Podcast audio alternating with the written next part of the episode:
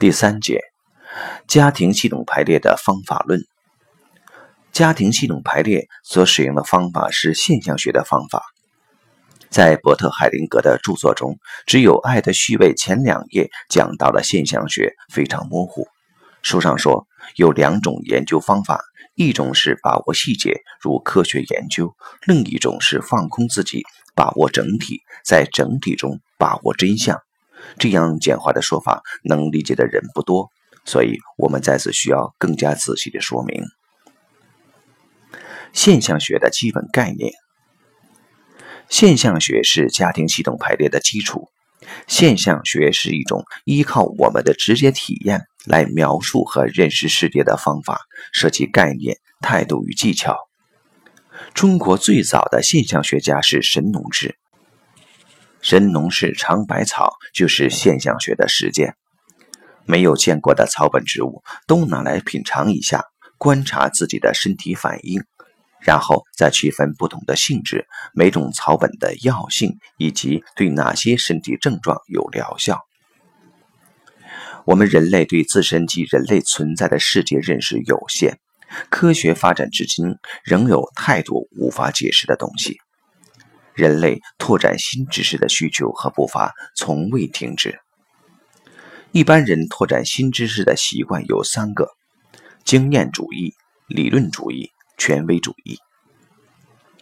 在经验主义之下，我们通常会回忆过往的经验，依据经验来解释当下的现象；理论主义之下，我们会依据已有的理论来解释未知的现象。事实上，真正被验证的理论少之又少。例如，最近所讲的引力波，爱因斯坦提出理论近一百年后，到最近才被验证。将理论等同于真相是一种误解。权威主义是指权威人士，比如某些社会名人、学者，甚至宗教人士，发表对某事件的看法，使大众信以为真。实际上，这只是信念，而我们知道，最强的信念来自信仰。中古时代教会对科学的态度就是最好的例证。以上述三种态度去解释未知的世界，都有可能走偏。现象学认识未知世界的方法如下：第一步，搁置判断。就是先把经验放一边，把理论放一边，把信念放一边，对当下的现象存而不论。那不靠这些，靠什么？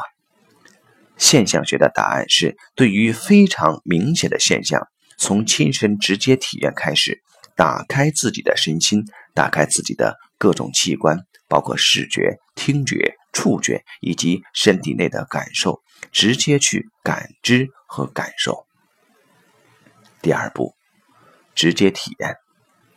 在客观的理性知识未成立以前，先从主观的感性知识入手，获得第一手体验。在体验过程中，可能灵光一现，直接到某些规律、某些模式，我们称之为洞见。很多伟大的发现都是在体验和想象中完成的。到了这一步。依赖内在直觉或洞见去把握本质，只能说在意象中出现了可能的完整理论，但仍然是主观的，客观性没有建立。事物和事件之间的关系模式更接近同步性，也就是这个现象出现，那个也出现。第三步，验证假设。要建立该理论的客观性，就需要验证假设。科学精神的基本要求就是理论如何具备可证伪性，可以被验证，那就具备了成为客观知识的基本条件。